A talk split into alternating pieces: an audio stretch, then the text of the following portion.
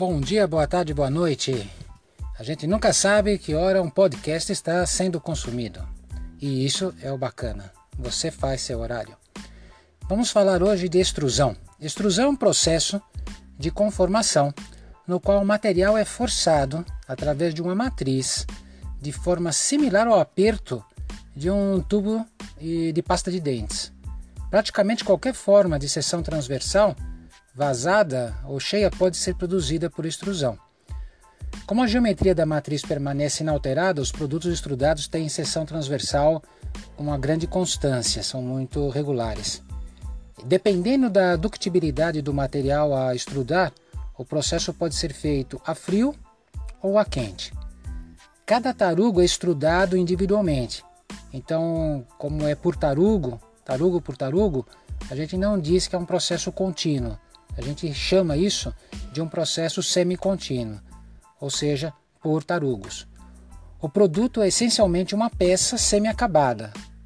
A extrusão pode ser combinada com operações de forjamento. Então você primeiro forja e depois você pega essa peça e extruda ela.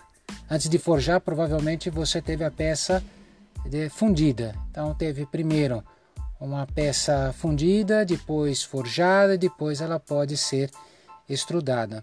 Se a gente faz isso a frio, é fácil, a gente vai chamar isso de extrusão fria. Normalmente a gente tem o que? Quadro de janelas, portas, trilhos para portas deslizantes, tubos, tubos de várias seções transversais e formas arquitetônicas. Os produtos extrudados podem ser cortados nos tamanhos desejados para gerarem peças como maçanetas, trancas, engrenagens, tudo que você quiser. Em operações combinadas com o forjamento, pode-se gerar componentes para automóveis, bicicletas, aí é um pouco mais refinado. Os materiais mais utilizados para a extrusão são alumínio, o cobre, o aço de baixo carbono, magnésio e chumbo.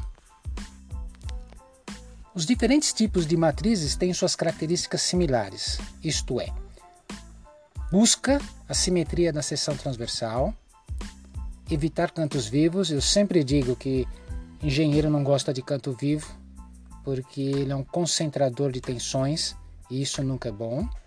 E também evitar mudanças extremas nas dimensões dentro da seção transversal.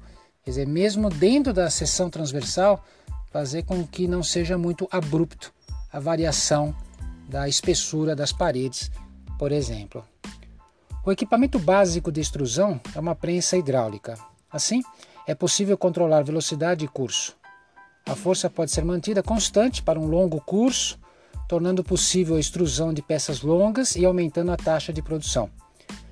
Prensas hidráulicas verticais são geralmente usadas para extrusão a frio, ela tem usualmente menor capacidade daquelas usadas para extrusão a quente, mas ocupam menos espaço horizontal. Prensas excêntricas são também usadas para extrusão a frio por impacto e são indicadas para produção em série de pequenos componentes. Operações de múltiplos estágios, onde a área da seção transversal é progressivamente reduzida, aí você precisa ter uma prensa especial. Então, os tipos de extrusão são basicamente dois: a direta e a indireta. E ainda podem ser lateral e hidrostática. Direta é o processo básico, denominado direto, um tarugo cilíndrico colocado numa câmera e aí você bate. A abertura da matriz pode ser circular, qualquer outro formato. Para proteger o pistão de alta temperatura e abrasão resultantes do processo, você pode colocar alguma coisa para isolar o calor. É... E é batido direto. A indireta, sim, a indireta é o pistão e tem um formato diferente. A gente chama reversa ou invertida também essa categoria indireta. A matriz se desloca na direção do tarugo, mas aí, como não há movimento relativo entre o tarugo e as paredes da câmera, as forças de atrito e pressões necessárias são menores do que na extrusão direta. Tem essa vantagem. Então, qual a vantagem da extrusão indireta? Da extrusão indireta, pressões necessárias são menores do que a extrusão direta.